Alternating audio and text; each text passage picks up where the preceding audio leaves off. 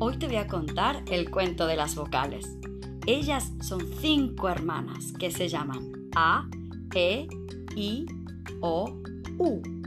A es grande como una montaña y se asusta cuando ve una araña. E se parece a una bailarina, dando vueltas y vueltas sin parar en la esquina. I es delgada y le encanta el frío, por eso vive en un iglú muy cerca del río. O es redondita, como las pelotas de colores que usa la osa malabarista. U es una gran sonrisa, como la de Úrsula cuando hay brisa. Y a todas ellas ya las conoces tú.